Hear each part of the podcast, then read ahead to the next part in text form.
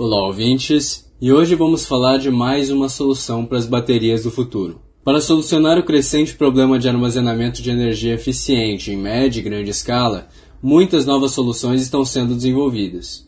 Mas e se algumas das melhores soluções já tivessem sido criadas no passado?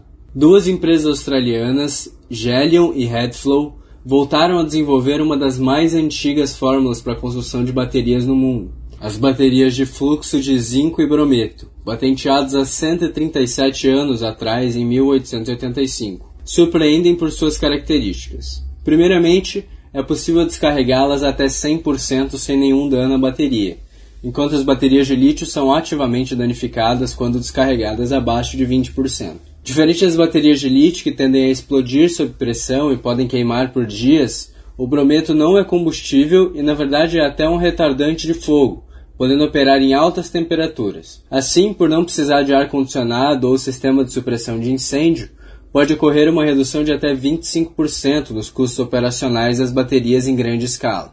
Os componentes para produzi-las são abundantes, com o brometo podendo ser encontrado na água do oceano em qualquer lugar do mundo e o zinco sendo um metal amplamente distribuído pela crosta terrestre. Isso permite alcançar um custo de produção de apenas 153 dólares por quilowatt de capacidade, a mais barata do mundo em comparação com em torno de 500 dólares por quilowatt das baterias de lítio.